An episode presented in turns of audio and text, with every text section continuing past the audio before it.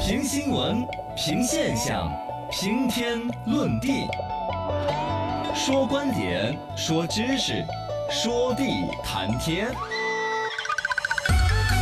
深度研究院，深度研究院，我是深度研究员儿。近日研究对象脱糖电饭煲，糖多得很。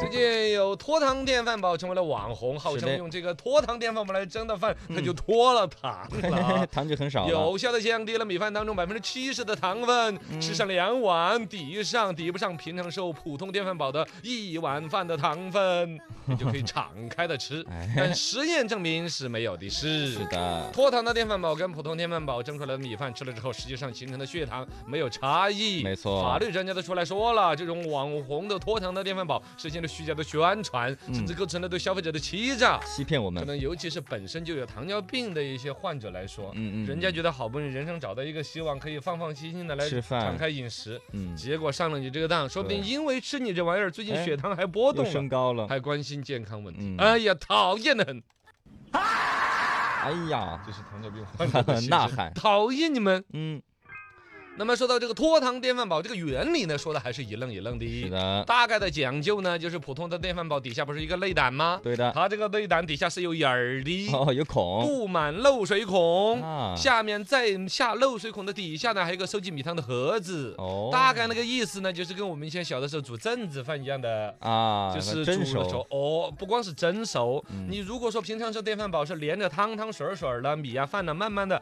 煮干了，就成了干饭了，是不是对？它这个呢是煮的时候呢，就把那个水偷到底下去，脱了哦米汤就进到那个盒子里边去了，好，只上下剩下了米粒儿。对想象当中的这个米汤就带走了大部分的淀粉，嗯然后呢带走了糖分，哦从而就得到了没有那么多糖分的米饭。啊，这个逻辑哎，其实还是有点可以的。嗯突然觉得我从小吃的都是脱糖米 饭。对，整子摆了，对对啊，对呀、这个这个厉害的了。是那买粽子是不是要便宜点呢？哎啊那你对现在嫌麻烦了嘛？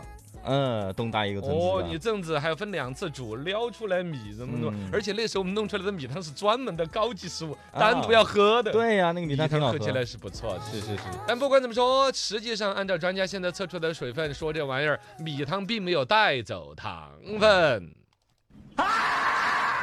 现在虽然没有带走糖分，但是他们又拿出来了一些所谓的权威机构的认证或者证书，又怎么回事嘞？嗯，认证的机构都是外地太山寨了。来的。实验室证明，这种所谓的脱糖电饭煲是脱不了的。对有科这学是研究的有个北京市营养员研究所。嗯，呃，做的一个实验，大概分了两组志愿者来，十二个志愿者，男的女的各一半。是然后呢，这儿就开始吃饭，吃出来的时候呢，有普通的米饭，也有这个所谓的脱糖电饭煲整出来的饭，嗯每个人整了三两，哦，吃了之后，按照这个时间来测出你的血糖的曲线，嗯，发现完全跟吃普通米饭是一样没的。有区别。哦，就然后商家还说的是降低了百分之七十的糖分，那就无从谈起了。嗯，所以这个东西了，嘎，不要啊消相费者信不要去相信的。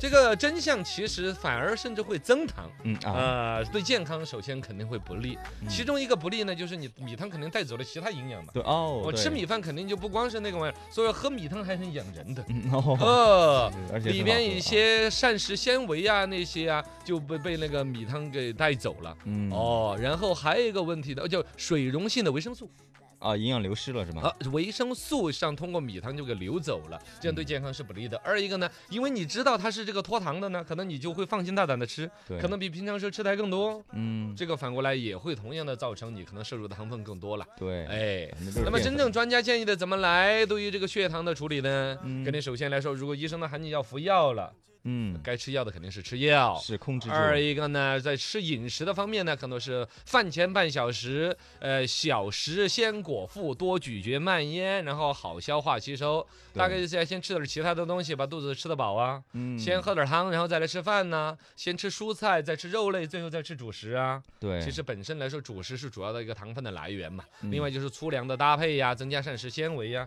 膳食哦纤维的好处，像我们说的什么金泰州、金针菇啊这些啊，哎， 对它对除对了说什么肠道蠕动之外，还有一个是增加饱腹感。嗯你。吃这些玩意儿都吃饱了，所以吃米饭的时候再吃也啊对，吃其实我不了挺建议很多家庭可以准准备一个那个血糖仪，呃那个自己是肯定的。对，在自己在家里面监测一下。我给我妈都买了个，就居下搜居下搜嘛，哦，你那么孝顺，每天。饭前饭后都检测一下，然后看一下她的血糖情况怎那么样。你什么？时候送我一台相机呢？哎，不，这个这个有什么关系呢？跟血糖一起的相机？那你什么时候有台车呢哦我？我我比较需要这个。我还需要车呢。哦，好吧，那就不重要。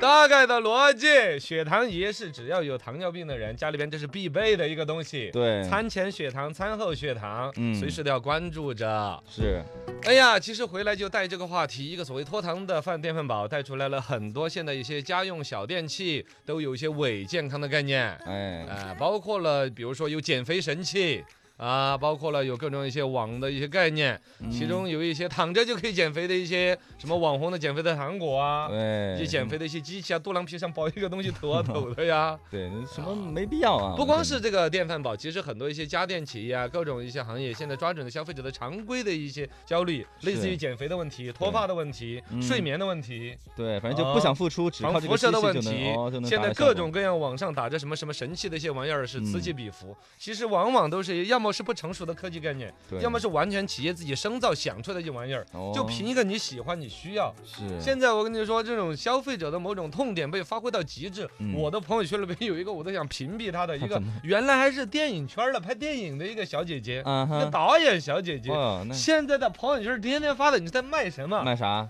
卖类似于扎小人儿那种小人儿啊什么巫蛊啊那种，啊然后服。他是自己被鼓了吧？ 对，卖这哎呀，些人东西，家把把你蛊了这些， 挣钱的很，就是说请一个什么哦啊小人儿的、确实很嗯多人相信啊，你就可想而知，整个现在现代年轻人的所有的焦虑，都嗯有商家在瞄准你，从合法的再到法律边缘的，再到违法的，是各种想法都那么多。哎现在以网络的一种形式，更时尚的出现在你的面前，嗯类似于刚才的那种巫蛊那种玩意儿。对它就是时尚小姐姐们怎么，哎呀，那个小人太 坏了，我要弄他。哇，谁谁谁怎么让我的运势更好、更时尚？对对对对，哦，哪对一个明星都有个什么玻璃小人儿、水晶小人儿啊养小鬼什么哦，的他用一个时尚的外表来敷起来。嗯刚才说的脱糖的电饭煲也是以一种高科技的形象出现在你的 面前，哎，其实一步步的是在把你搞着你的票子。都是歪嘞，坏人，